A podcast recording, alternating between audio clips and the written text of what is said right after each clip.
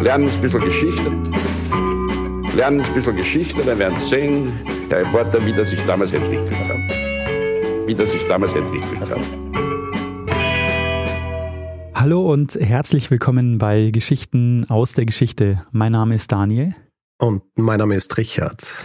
Ja, und wir sind zwei Historiker, die sich Woche für Woche eine Geschichte aus der Geschichte erzählen, immer abwechselnd und immer so, dass der eine nie weiß, was der andere ihm erzählen wird. Genau so ist es. Ja, und Richard, äh, wir sind angekommen bei Folge 333. Naja, 333. Ganz normale Zahl. Würde ich auch sagen, also eigentlich eine ganz normale Zahl. Ganz normale Zahl. 333. Keine Erwartung. So normal wie, wie, wie 332. So. Letzte Woche. genau. Weißt du noch, worum es ging, Richard? Ja, schon. Es ging um äh, Gregor McGregor. Ich muss sagen, äh, jedes Mal, wenn du den Namen gesagt hast, Ja. habe ich an Boaty McBoatface denken müssen. Warte mal, das Kennst sagt du? was. Nee. Kennst du Boaty McBoatface? Ja, mir sagt was, aber Das war so, ähm, äh, als es darum gegangen ist, so, ich weiß nicht, ob es ein Forschungsschiff ist, zu benennen. Und da haben sie halt äh, im Internet aufgerufen dazu, abzustimmen, was für einen Namen dieses Boot haben soll. Und ähm, haben natürlich die Rechnung ohne, ohne die Öffentlichkeit gemacht, die ähm, natürlich gern Scherze macht. Ja. Und dann Ja. ist äh, Boaty McBoatface draus worden. Und das heißt jetzt wirklich so. Ja, Abstimmungen im Netz sollte man nie komplett Ja. machen. Richtig. Auf jeden Fall eine spannende Folge über Gregor McGregor, einen Hochstapler wieder mal. Wieder jemand, der mit einem Projekt, in diesem Fall sogar Millionen an Pfund erschwindelt hat Ja. und dafür auch nicht einmal büßen hat müssen. Nee, genau. Er ist sein Leben lang damit durchgekommen, obwohl er auch schon äh, angeklagt war. Ja. Es gab unter anderem das Feedback ähm, zur Frage, ob es denn tatsächlich so viel äh, Geld gewesen sein kann. Mm, Wenn du dich erinnerst, wir haben Hm. von fast 300 Millionen Euro gesprochen. Ja. Also wie viel tatsächlich dabei rumgekommen ist, lässt sich heutzutage ganz schwer sagen. Ähm, der hohe Betrag entsteht dadurch, dass man einfach die ganzen Staatsanleihen, die er ähm, aus dem Boden gestampft hat, ähm, zusammengezählt hat. Aber diese Hm. Staatsanleihen hat er natürlich nicht komplett verkauft, ähm, weil ähm, es war ja so, dass man diese Staatsanleihen ähm, über, über so Schuldenscheine hat kaufen müssen. Ja. Und die sind natürlich nicht alle komplett verkauft worden. Das heißt, es ist schwer zu sagen, wie viel dann tatsächlich ähm, am Ende war. Das heißt, der theoretische Wert des Betrugs waren ungefähr 1,5 Millionen Pfund damals. Genau, Oder? so kann man es vielleicht sagen. Ja. Also insgesamt hätte es so viel sein können, aber ob es dann tatsächlich so viel war, ist, Hm. ist eher unwahrscheinlich. Ja. Ähm, am Ende des Tages war es trotzdem viel Geld und ähm, schon ein massiver Betrug. Also nicht als einfach nur so, Nicht einfach nur so irgendwas, genau. um es eloquent auszudrücken. ja, sehr eloquent. Mann, Richard, ähm, wie soll ich sagen? Es gibt Erwartungen an diese Folge, Aha. die dadurch entstehen, dass die Folgennummer gewisse Mhm. Assoziationen weckt. Aha. Was für welche? Naja, Enlighten me. es gibt nicht viele ähm, Sprüche, die man in der Schule lernt, die so ein Aha. Leben lang hängen bleiben. Ja. Einer davon ist 753, Rom schlüpft aus dem Ei. Ja. Mhm. Und ein anderer hat zu tun mit 333. Und- 333, ja. Ich bin gespannt, Richard, ob du diese Folge nutzt, um äh, über die Schlacht bei Issos zu erzählen oder ob du was ganz anderes machst und lehne mich mal zurück und lausche deinen Worten. Gut.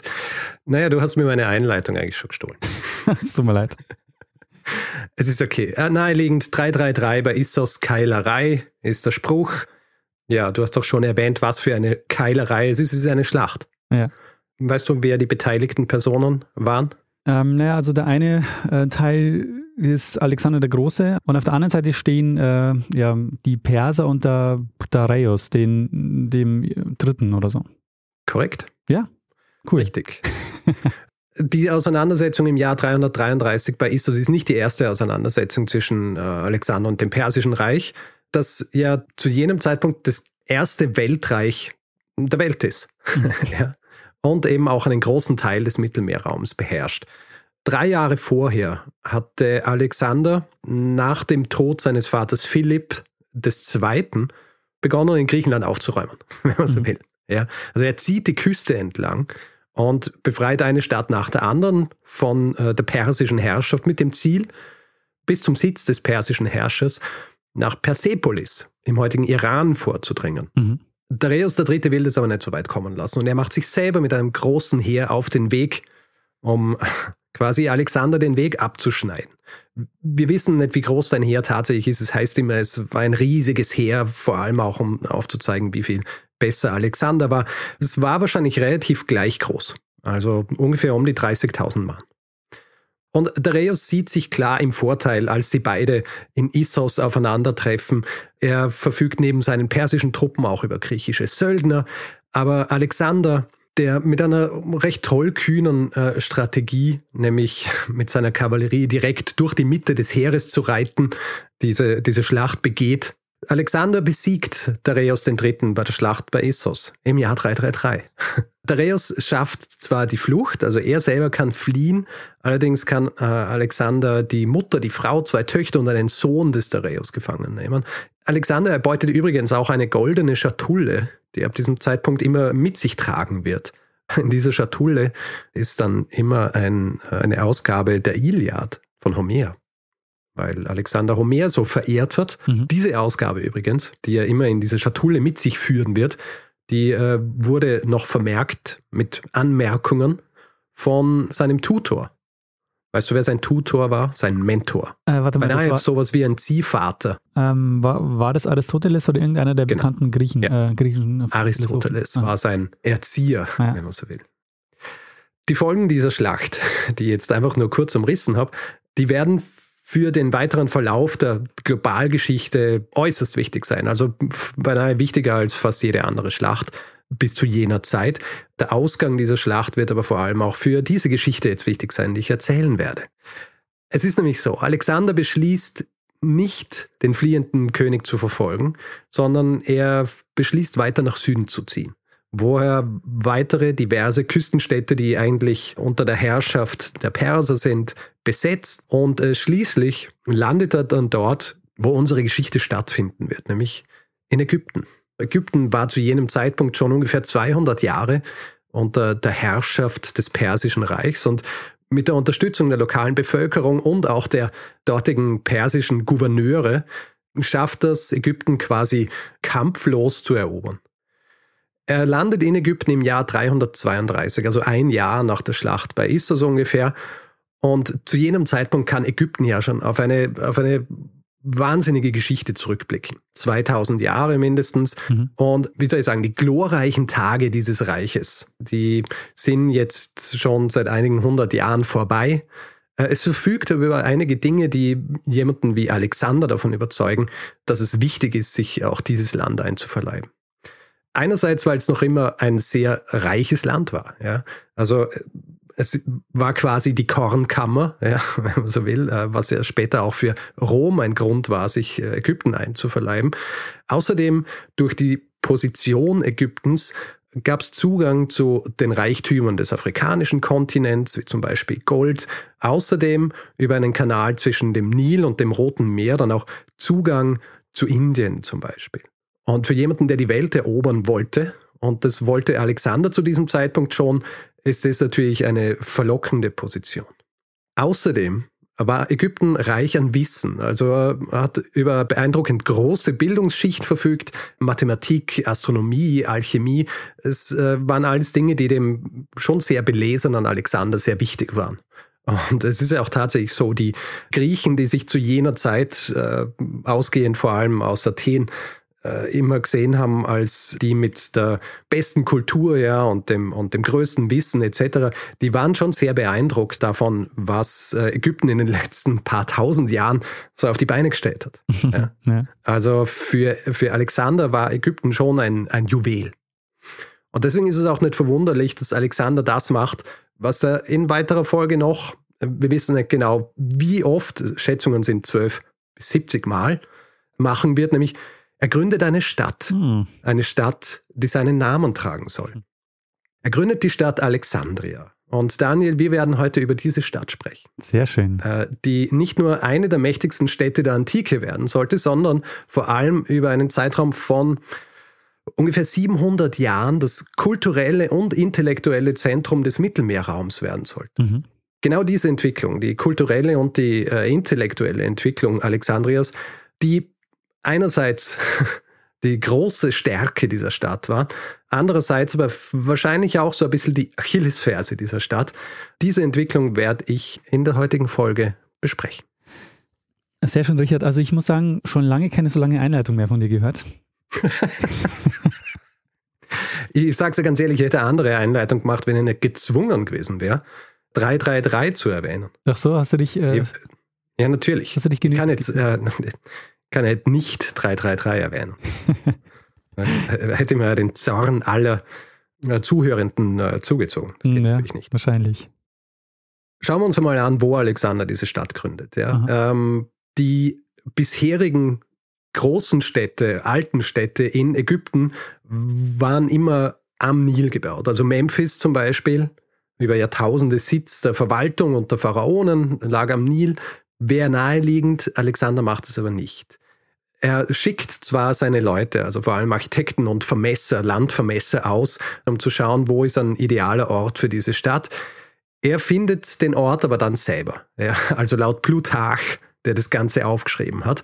Ich habe vorhin schon erwähnt, Alexander verehrt Homer. Und angeblich soll Alexander eines Nachts ähm, soll eine Vision gehabt haben von einem alten Mann äh, mit weißem Haar, der neben ihm steht und von einer Insel spricht.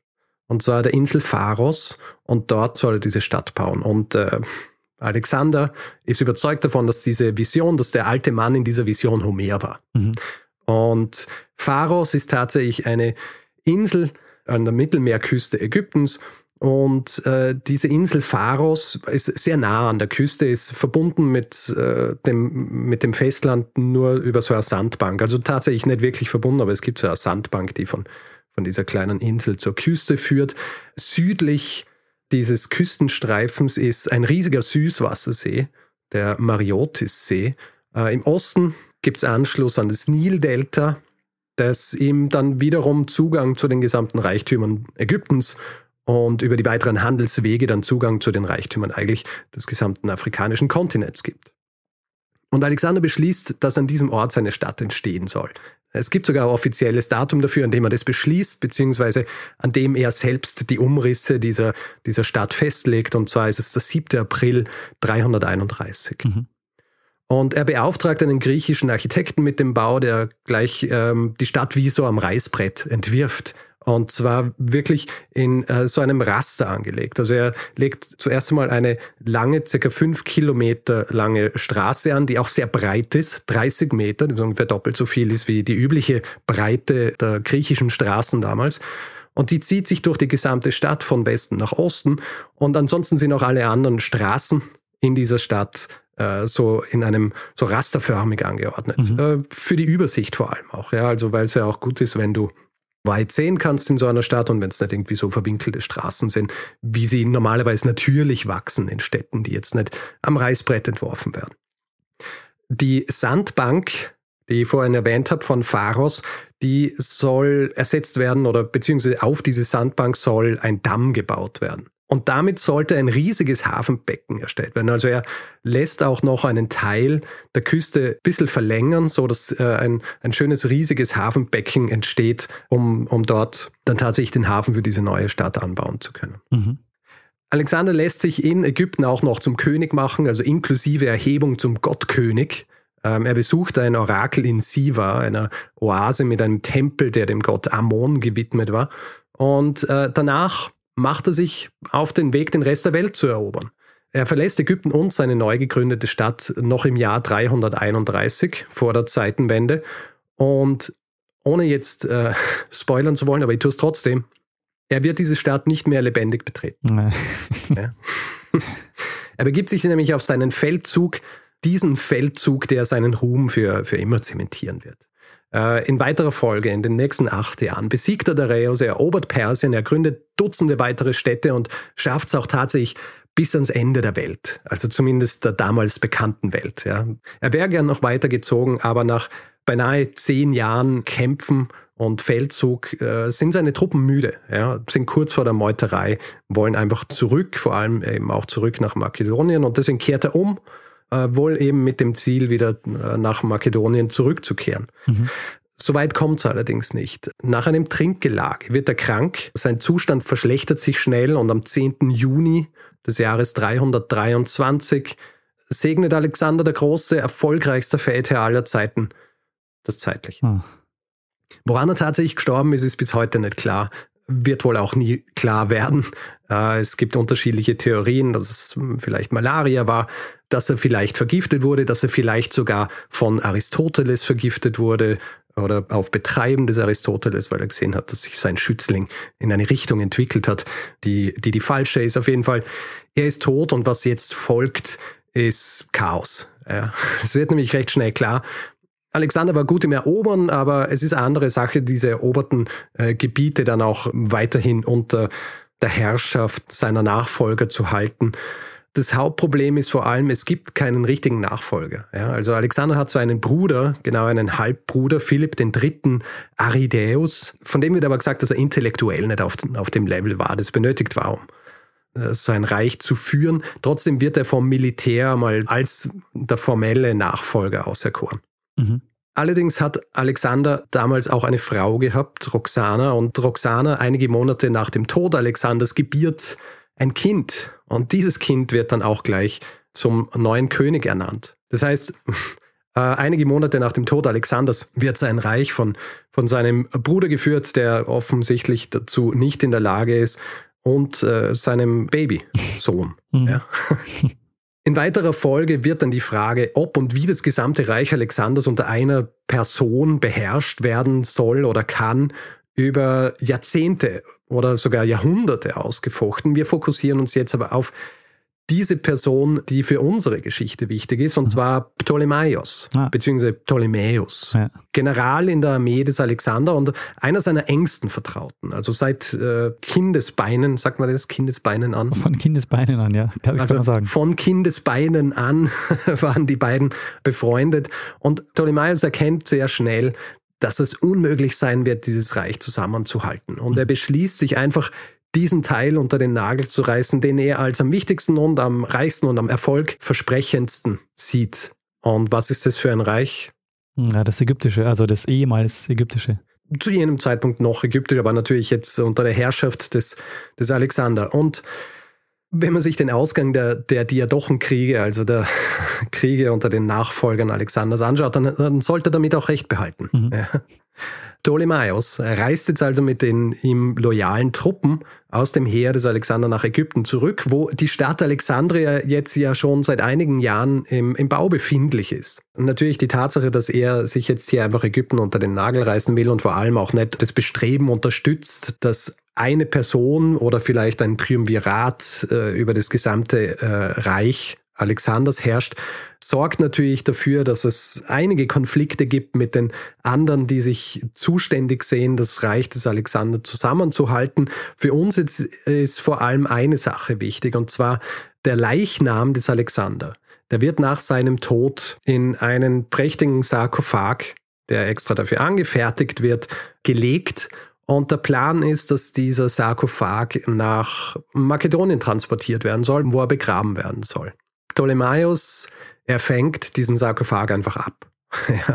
er fängt diesen Sarkophag ab und nimmt ihn mit nach Ägypten. Und er tut es vor allem deshalb, weil er weiß, dass seine Legitimation und auch die Legitimation Alexandrias und des äh, ägyptischen Reiches, das er jetzt beherrschen will, dass das sehr verknüpft ist mit dem Körper dieses Gottkönigs, mhm. der Alexander ja in Ägypten war. Deswegen beschließt er, diesen Leichnam mitzunehmen. Zuerst wird Alexander in der alten Pharaonenstadt Memphis begraben. Äh, in weiterer Folge wird er dann tatsächlich in Alexandria bestattet. Wir wissen nicht ganz genau wann und wir wissen auch überhaupt nicht wo. Es ist wahrscheinlich so, dass er dann tatsächlich, also dieser Leichnam beziehungsweise der Sarkophag tatsächlich erst unter dem Nachfolger Ptolemaios nach Alexandria gebracht wird, und zwar Ptolemaios II., sein Sohn. Um seine Herrschaft weiter zu legitimieren, äh, lässt Ptolemaios auch gleich einen neuen Reichsgott schaffen. Serapis oder Sarapis wird sein Name sein. Und es ist so eine Vermischung äh, hellenistischer, also griechischer Gottheiten mit ägyptischen, beziehungsweise Eigenschaften hellenistischer Gottheiten mit ägyptischen. Es wird so ein bisschen angesehen als eine Mischung von Osiris, dem ägyptischen Gott mit Apis, dem Stiergott. Und zu diesem Behufe wird dann auch das erste Serapion oder Serapeum gebaut, ein Tempel, in dessen Zentrum eine riesige Statue dieses neuen, dieser neuen Gottheit steht. Unter Ptolemaios entwickelt sich Alexandria schnell zu einer der reichsten Städte der antiken Welt. Also durch das Einzugsgebiet aus der hellenistischen Welt, aber eben auch aus Afrika und dem Orient wird, wird die Stadt zu, ähm, äh, zu am richtigen Schmelztiegel. Du hast also aus etlichen unterschiedlichen Ländern hast du Leute, die nach Alexandria kommen. Natürlich darf man nicht vergessen, es war eine stark segregierte Gesellschaft. An der Spitze der, der Gesellschaft stand die griechische Bevölkerung, die nur einen relativ kleinen Teil natürlich ausgemacht hat im Vergleich zur ägyptischen. Dann hast du wahnsinnig viele Sklavinnen und Sklaven gehabt. Außerdem entsteht auch recht schnell eine jüdische Gemeinde in Alexandria, unter anderem auch, weil die jüdische Bevölkerung bzw. jüdische Gelehrte von den Persern verwendet worden sind für zum Beispiel die Administration. Und äh, Ptolemaios hat sich das abgeschaut und deswegen gibt es auch bald ein eigenes Viertel in Alexandria, wo die, wo die jüdische Bevölkerung lebt. Man muss allerdings dazu sagen, das Bürgerprivileg, also alle Rechte in dieser Stadt hat nur die griechische Bevölkerung, der griechische Teil der Bevölkerung und es ist sehr schwer aufzusteigen. Unter Ptolemaios I. wird dann schließlich auch jenes Bauwerk begonnen, das über die Jahrhunderte dann zum Wahrzeichen der Stadt werden soll. Also am äußersten Ende der Insel Pharos, die ja mittlerweile mit einem Damm mit dem Festland verbunden ist. Dieser Damm heißt übrigens Hepta Stadion und äh, Hepta steht hier für sieben und Stadion er ist ein Längenmaß gewesen, ungefähr 180 Meter. Aha. Das heißt siebenmal diese Länge. Am äußersten Ende dieser Insel Pharos wird ein Turm gebaut. Und der wird als das jüngste der sieben antiken Weltwunder in die Geschichte eingehen. Hm. Es ist der Leuchtturm von Pharos beziehungsweise Leuchtturm von Alexandria. Was macht den so besonders? Was macht den so besonders? Ich erzähle dir jetzt mal ein bisschen was und dann sagst du mal, ob er besonders ist.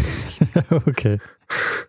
Entworfen und gebaut wurde von einem gewissen Sostratus von Knidos und er war irgendwo zwischen 116 und 160 Meter hoch. Das ist schon mal besonders, ja. Mhm, Sehr hoch.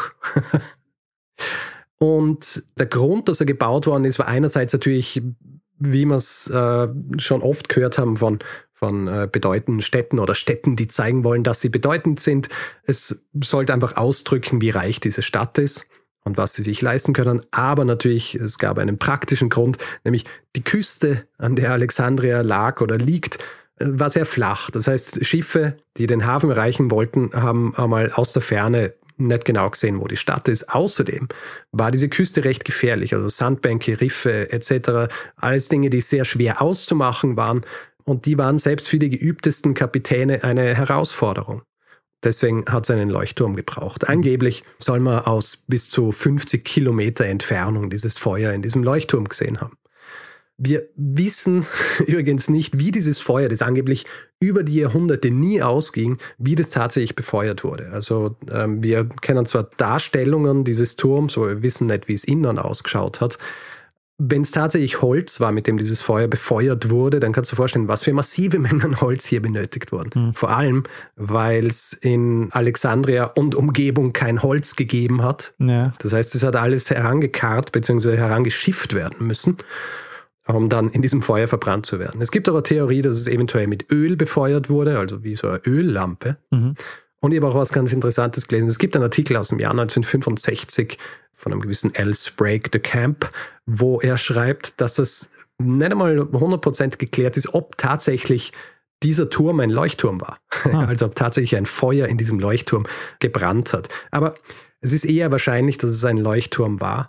Und einer, der wirklich über hunderte von Jahren als Wahrzeichen dieser Stadt gedient hat. Und gleichzeitig natürlich auch weiterhin Handel forciert hat mit dieser Stadt und sie noch reicher gemacht hat. Und wenn ich von Handel spreche, dann meine ich nicht nur den Handel mit Gütern, sondern vor allem auch den Handel mit Ideen. Und dieser Handel mit Ideen, der ging vor allem auf die Anstrengungen der Ptolemäer zurück, also auf äh, Ptolemaios I. vor allem, der Begründer dieser Dynastie, der ja, und das habe ich vorher auch schon angesprochen, ein enger Vertrauter des Alexander war, und zwar von Kindheit an. Und Alexander hatte seinen Mentor Aristoteles gehabt und deswegen hat Ptolemaios quasi dieselbe Ausbildung genossen wie Alexander. Und er will nach hm, so ein bisschen den Dingen, die er gelernt hat bei Aristoteles, will er die Stadt Alexandria zu einem geistigen und intellektuellen Juwel ausbauen.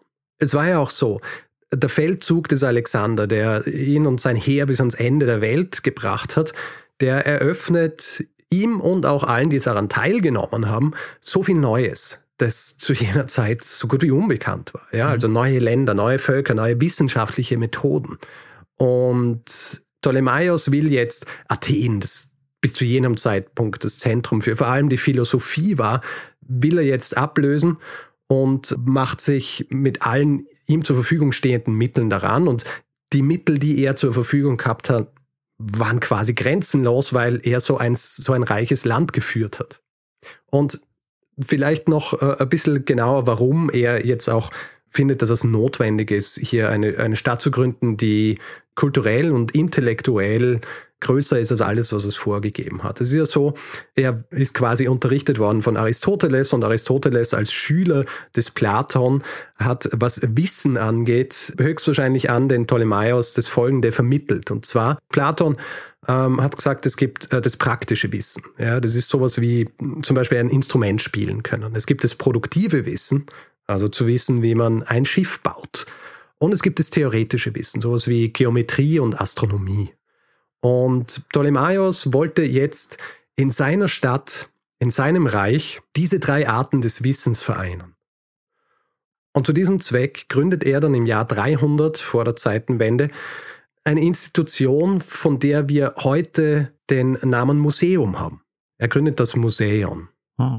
Und wie man dem Namen entnehmen kann, war dieses Museum den Musen gewidmet ja. Und in seiner schieren Größe und seiner Ambition einmalig in der antiken Welt.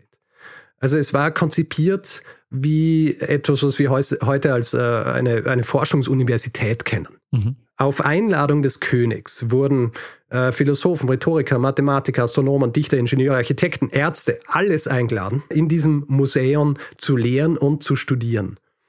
Wie wichtig Ptolemaios das Ganze war, ist an der Tatsache äh, erkennbar, dass dieses Museum als Teil der königlichen Palastanlagen gebaut wurde, im äh, Stadtteil Bruchäon.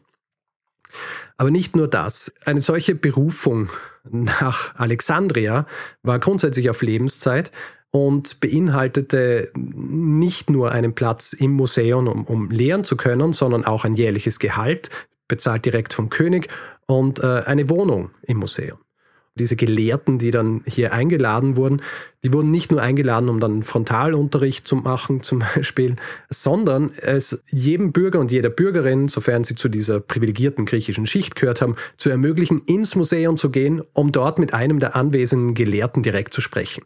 Also man muss sich vorstellen, wie eine Universität, wo jeder reingehen kann und äh, klopft an die Tür von einem Professor oder einer Professorin und sagt, hey, ich würde gerne über das und das sprechen. Die würden sich freuen. Außerdem standen den Forschenden und den Gelehrten dort alle möglichen Dinge zur Verfügung, also Gerätschaften für ihre Untersuchungen und Experimente. Es gab einen botanischen Garten, es gab einen Zoo und es gab eine Sternwarte. Mhm. Und was auch ganz wichtig ist, es gab einen gemeinsamen Speisesaal, wo alle äh, Gelehrten miteinander gegessen haben, was den interdisziplinären Austausch forcieren und, und unterstützen sollte. Mhm. Und auf jeden Fall, dieser Plan des Ptolemaios geht auf. Also anfangs noch nicht so, wie er sich vorgestellt hat. Also zum Beispiel hätte Ptolemaios gern den Star unter den Philosophen zu jener Zeit auch in Alexandria gehabt. Es ist nicht Aristoteles, der war zu jenem Zeitpunkt schon tot, der hm, ist ungefähr ein Jahr nach Alexander gestorben. Ptolemaios wollte den Schüler des äh, Aristoteles, Theophrastus, mhm. in Alexandria haben. Theophrastus übrigens heißt die göttliche Stimme. ist ein Name, den Aristoteles seinem Schüler gegeben hat. Also daran sieht man, wie sehr er ihn geschätzt hat. Aber er hat sich für einen anderen Verein entschieden. Naja, die, dieser Theophrastus, der war zu jener Zeit schon äh, etabliert. Er hat die Schule des Aristoteles geleitet, also die peripathetische Schule im Lyzeum in Athen, fest verankert in Athen, hat ähm, äh, kein Bedürfnis gehabt, jetzt in diese neue Stadt in, in Ägypten zu ziehen. Er besucht zwar das Museum, will aber selber nicht hinziehen, aber er schickt einen seiner Starschüler hin, ja, und zwar einen gewissen Straton von Lampsakos, der jetzt kommt und äh, im Museum lehrt und forscht und gleichzeitig auch den Prinzen ausbildet. Also im Grunde diese Position inne hat, die Aristoteles bei Alexander inne gehabt hat. Über die nächsten Jahrhunderte entwickelt sich dieses Museum zu genau diesem Zentrum, das sich Ptolemaios erhofft hat. Also Gelehrte aus dem ganzen Mittelmeerraum kommen und äh, machen Bahnbrechendes, ähm, oft weil sie es nur dort können. Und du fragst dich jetzt wahrscheinlich schon, seit ich angefangen habe, über den intellektuellen Reichtum der Stadt Alexandria zu sprechen. Oh ja. ja. aber was, Richard, ist mit der Bibliothek? Ja, wann, wann sprichst du endlich über die Bibliothek? sprichst jetzt. ja. Du erinnerst dich ja, dass ich gesprochen habe von den drei unterschiedlichen Wissensarten des Platon. Und da gehört es natürlich dann auch dazu, dass jedes theoretische Wissen auch angesammelt wird. Und das ist genauso auch das Bedürfnis des Ptolemaios. Mhm. Also gleichzeitig mit der Gründung des Museums gründet er auch eine Bibliothek. Bibliothek heißt übrigens ähm, nur so viel wie Bücherbehälter. ja.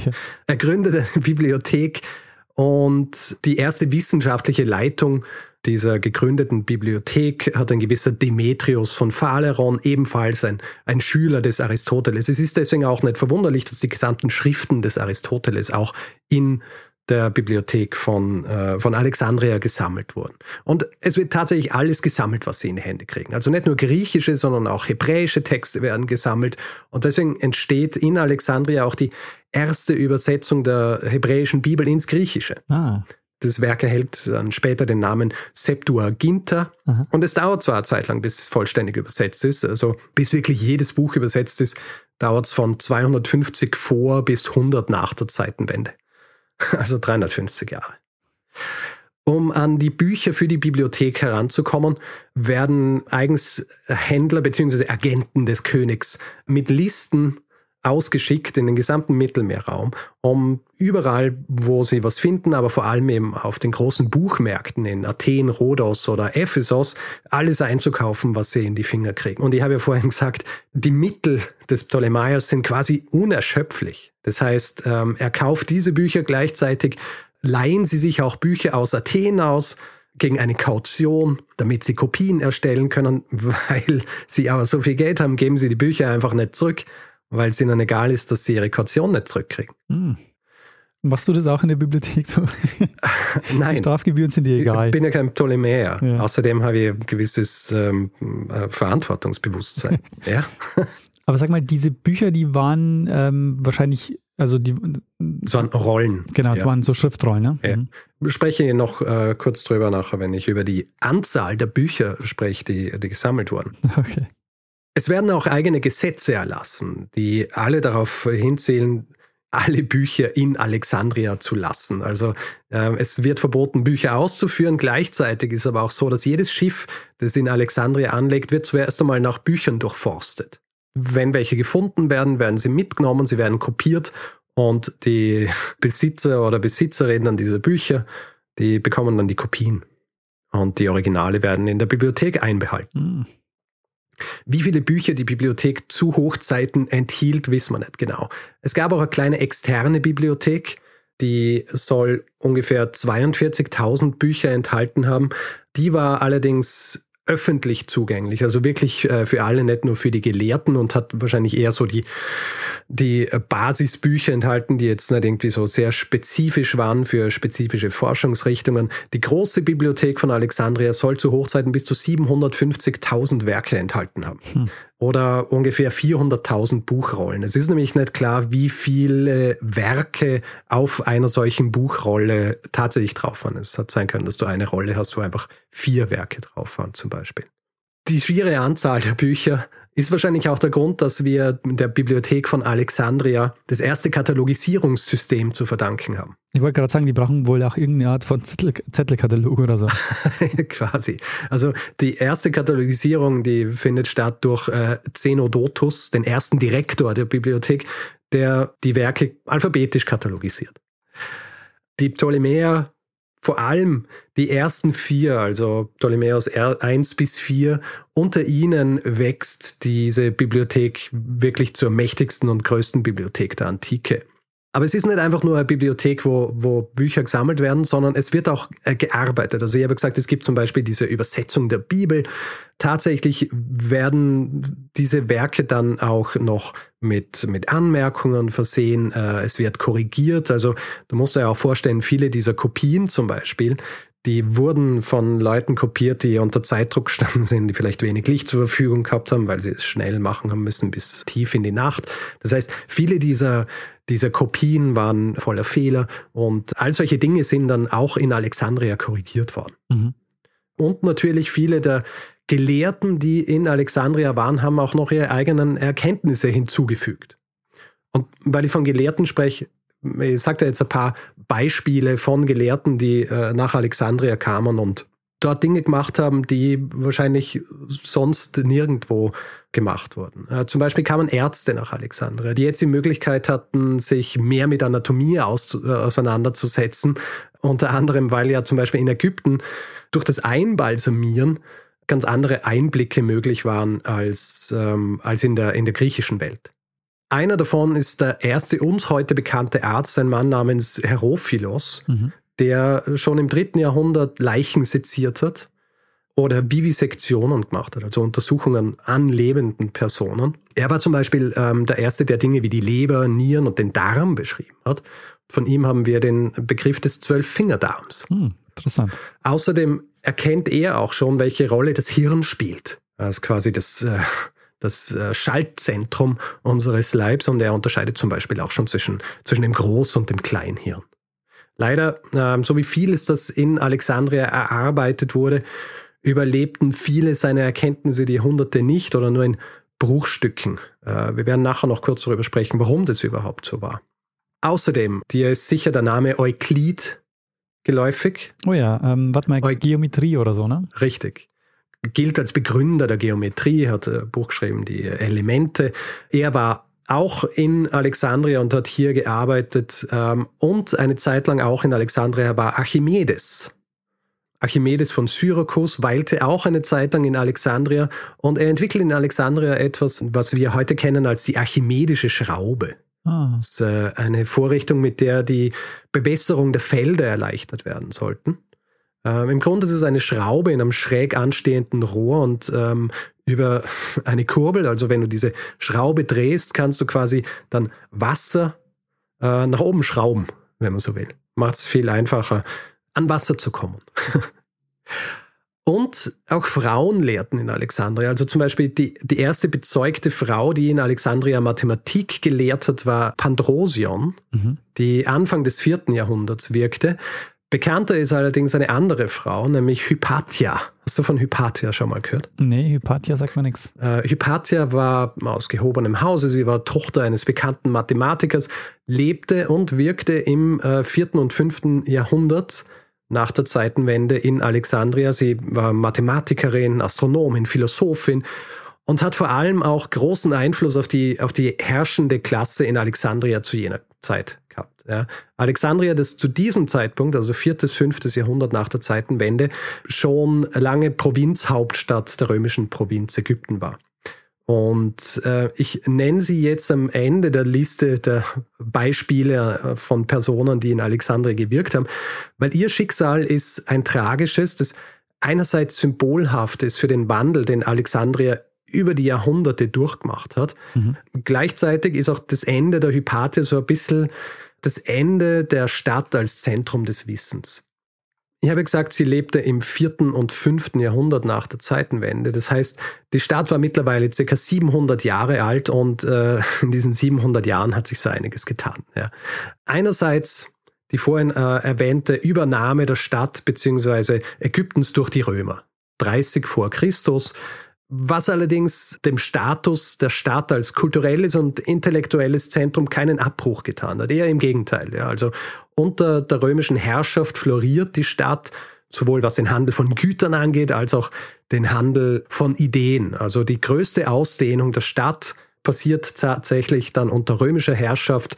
Ungefähr 500.000 Personen sollen zu jener Zeit in Alexandria gelebt haben, was Alexandria zur zweitgrößten Stadt des Römischen Reichs gemacht hat. Nach Rom. Größte Stadt natürlich Rom. Ja. Eine andere Sache, die passiert ist äh, das Christentum. Ja? Also Alexandria war von Anfang an ein Ort, wo sich alle möglichen Ideen, Strömungen und auch Religionen getroffen haben, wo die zusammengekommen sind und, wie soll ich sagen, äh, oft auch in Harmonie miteinander gelebt haben. Das Christentum beginnt relativ bald nach Christus in, äh, in Alexandria Fuß zu fassen. Viele frühe Christen, die nach Alexandria kommen, lehren und lernen auch weiterhin in diesem Wirkungsgebiet zwischen, zwischen Religion und Wissenschaft. Ja, also es wird anfangs auf jeden Fall versucht, diese christliche Lehre mit der, auch der griechischen Philosophie in Einklang zu bringen. Äh, es leben also Christen und äh, Juden und Heiden, äh, Heiden äh, bezeichnet also alle, die jetzt äh, weder jüdisch oder christlich sind, sondern zum Beispiel an den äh, Serapis noch geglaubt haben oder, oder an die alten hellenischen äh, Gottheiten. Du erinnerst dich vielleicht an eine frühe Folge, die ich gemacht habe. Es war GAG 57 von Grabtüchern, Knochen und wieder mal Venedig. Ja. Und da spreche ich darüber, wie die Gebeine des heiligen Markus von Alexandria nach Venedig gebracht wurden, um Venedig zu legitimieren. Mhm. Und ich kann mich erinnern, dass du damals als wir darüber gesprochen haben, hast du gesagt, dass du so überrascht warst, dass, äh, dass Markus in Alexandria begraben war. Ja. Tatsächlich gilt Markus, äh, der heilige Markus, als der, der die christliche Gemeinde in Alexandria begründet hat. Also schon im ersten Jahrhundert nach äh, Christus. Er wird tatsächlich in Alexandria dann auch getötet. Wahrscheinlich ähm, von Leuten, die nicht so einverstanden waren mit seiner neuen Religion. Mhm. Deswegen geht er auch als Märtyrer lange Zeit leben also diese diversen Religionen in Frieden nebeneinander.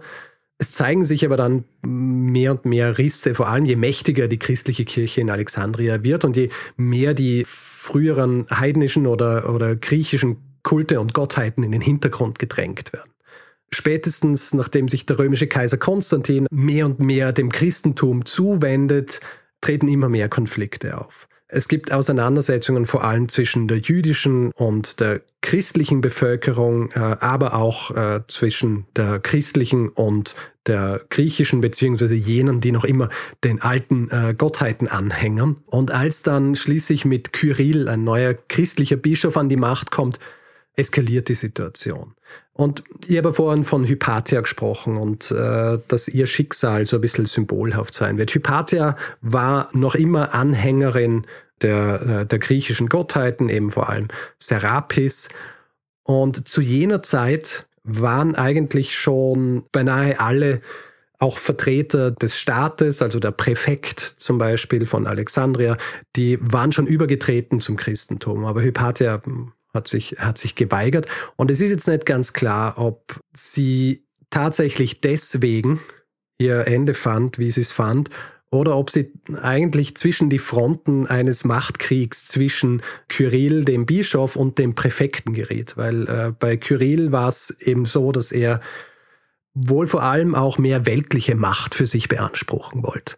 Da stand ihm natürlich der Präfekt, also der Vertreter Roms im Weg. Und weil der Präfekt äh, sich gern von Hypatia beraten ließ, machte Kyrill folgendes. Er ließ ausrufen, dass Hypatia eine Hexe sei mhm. ja, weil sie sich mit Dingen beschäftigt, mit denen sich eine Frau nicht beschäftigen sollte, weil sie so viel Einfluss auf zum Beispiel den Präfekten gehabt hat und das kann ja nur eine Hexe sein. Und es sorgt auf jeden Fall dafür, dass im Jahr 415 oder 416, ist nicht ganz klar, Hypatia von einem christlichen Mob zuerst öffentlich gedemütigt wird und schließlich getötet wird. Hm. Ob das jetzt mit Billigung oder sogar angestiftet durch den Bischof Kyrill passiert, äh, ist nicht klar. Was äh, natürlich klar ist, dass es für ihn schon ein Ausgang war, den er, den er in Kauf genommen hat. Ja. Und wie ich vorhin gesagt habe, mit Hypatia stirbt so ein bisschen auch dieses Alexandria, das, äh, das es so weltberühmt gemacht hat. Zu jener Zeit ist zum Beispiel die große Bibliothek gar nicht mehr vorhanden. Und ich weiß, dass es oft so kolportiert wird, dass es irgendwann einen großen Brand gegeben hat, vielleicht sogar gelegt von Cäsar, als er damals in der Stadt war, der die Bibliothek zerstört hat. Tatsächlich äh, geht es einfach so Stück für Stück. Es ähm, äh, ist zum Beispiel so, dass nachdem Rom die Stadt übernimmt, kriegen nicht mehr nur die äh, Gelehrten Zugang zur Bibliothek, sondern dieses Privileg wird dann vor allem auch an Leute vergeben, die sich in der Politik einen Namen gemacht haben oder äh, auch an Athleten zum Beispiel. Das gleiche gilt wahrscheinlich auch für die, für die Direktoren dieser Bibliothek. Das bedeutet, es gab dann einfach schlechte Verwaltung der Bibliothek. Es kann gut sein, dass das dann auch irgendwann so gehandhabt wurde, dass Leute reingehen haben können und sich was mitnehmen und es einfach nicht mehr zurückgebracht haben. Den wahrscheinlich Schlussstrich unter die große Bibliothek ziehen dann kriegerische Auseinandersetzungen in der Stadt im Jahr 270. Da wird eine Revolte niedergeschlagen und im Zuge dieser Auseinandersetzungen wird der gesamte Palastkomplex zerstört und damit wohl auch äh, die Reste der großen Bibliothek, die noch existiert haben. Ich habe gesagt, es gab auch noch eine kleine Bibliothek, eine externe Bibliothek, die war im Serapeum oder im Serapion angesiedelt, also in diesem Tempel für, für diese Gottheit. Dieser Tempel wurde allerdings Ende des vierten Jahrhunderts von einem christlichen Mob zerstört und ähm, damit auch die ungefähr 40.000 äh, Schriftrollen, die noch in dieser Bibliothek zur Verfügung standen. Was bleibt also von Alexandria? Also das Wahrzeichen, der Leuchtturm, der existiert noch einige Jahrhunderte länger. Er wird aber dann zunehmend bei diversen Erdbeben beschädigt und schließlich dann im 14. Jahrhundert bricht er komplett zusammen. Äh, die Steine fallen ins Meer. Teile dieses Turms werden dann später vom damaligen Sultan aus dem Meer geborgen, um sie für eine Festung zu verwenden die heute noch auf Pharos steht. Von den Papyrii, also von den vielen Büchern, die in der Bibliothek waren, wird geschätzt, dass heutzutage, heutzutage noch ungefähr ein Prozent existiert und der Großteil davon existiert in Oxford.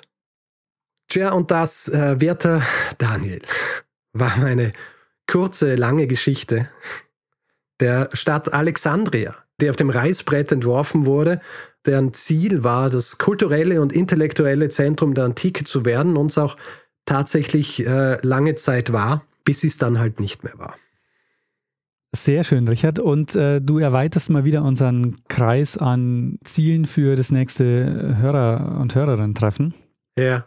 Es ist ja tatsächlich so, dass im heutigen Alexandria nicht mehr viel vom antiken Alexandria zu sehen ist. Also vor allem auch, weil sich, ähm, weil sich das Gelände entsprechend verändert hat. Also zum Beispiel der große Mariotis-See, von dem ich gesprochen habe, mhm. der ist heutzutage gar nicht mehr groß, ist auch kein Süßwassersee mehr.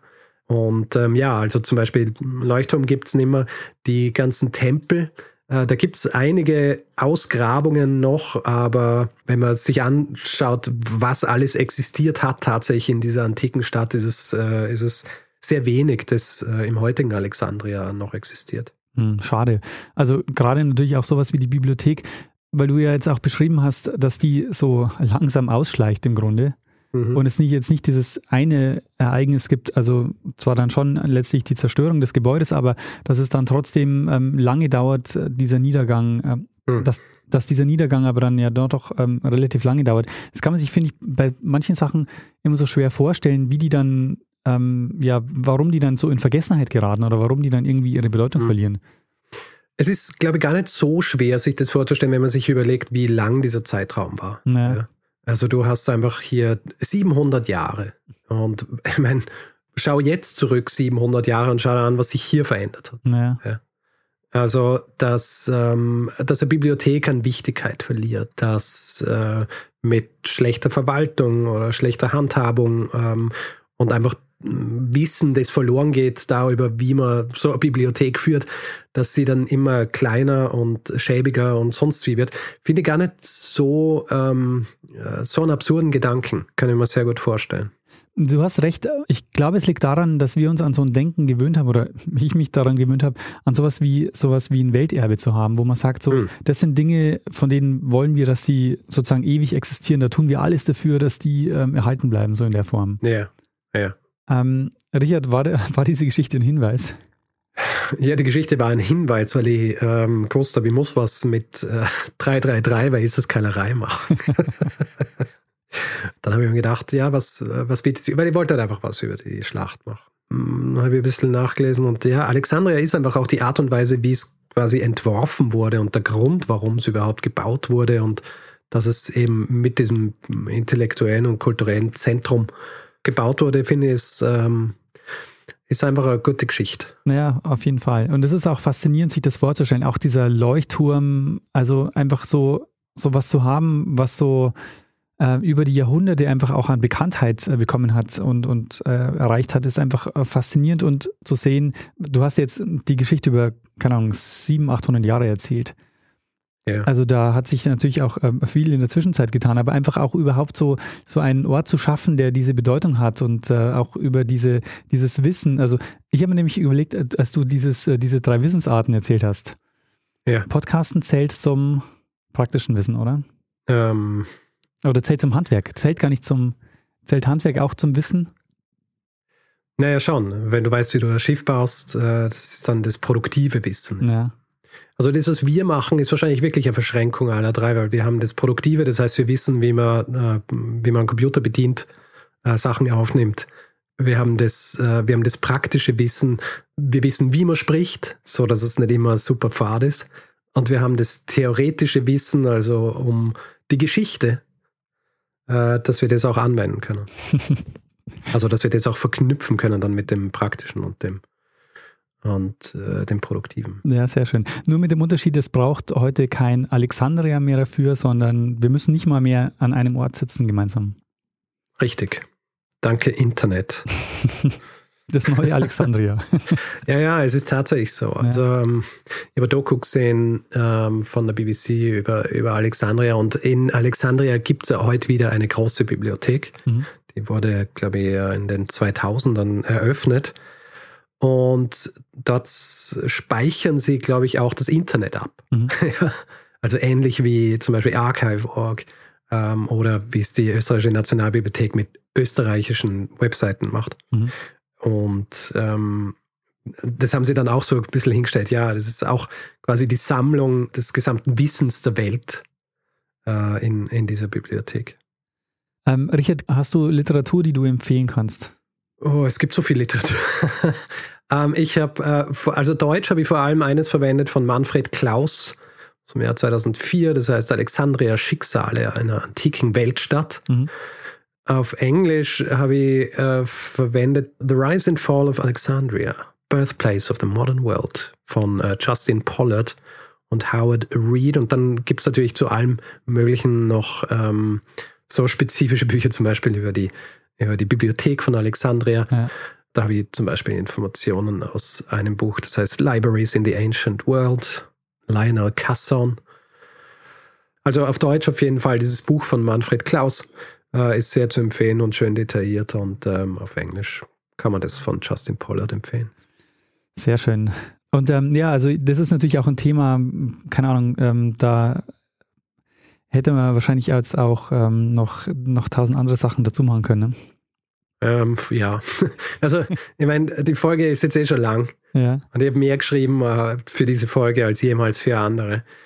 Eine Sache noch, es gibt einen Film über, über Hypatia, Aha. rausgekommen im Jahr 2009. Er ist vom äh, spanischen Regisseur Alejandro Amenaba. Äh, spielen mit zum Beispiel Rachel Weisz mhm. als Hypatia und äh, Oscar Isaac zum Beispiel. Ah. Oscar Isaac spielt den Orestes, also den, den römischen Präfekten. Mhm.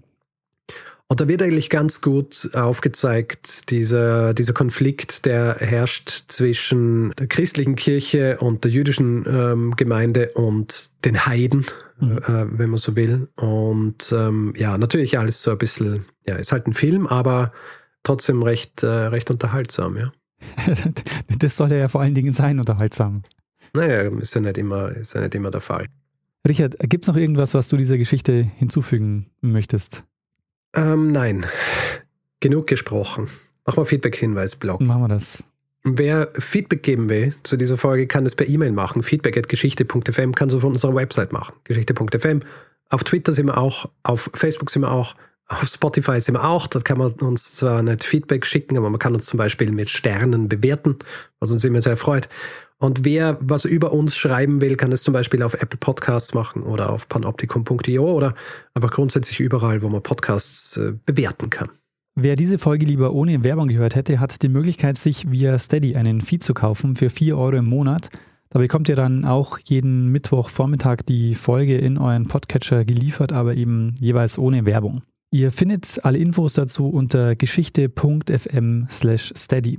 Wir bedanken uns in dieser Woche bei Chantal, Leo, Katharina, Achim, Henning, Tobias, David, Philipp, Lars, Andreas, Insu, Ingo, Sarah, Roland, Madeleine, Gerd, Martin, Annika, Sebastian, Dirk, Elke, Anja Maria, Ursin, Konstantin, Steve, Jörg, Nikolas, Christopher, Oliver, Susanne, Benjamin, Georg, Olaf, Lea, Markus, Tom, Paul, Barbara, Nanja, Jan, Axel, Alexander, Julian, Alina, Jakob, Denise, Jörg, Kerstin, Clemens, Ivona, Peter, Barbara,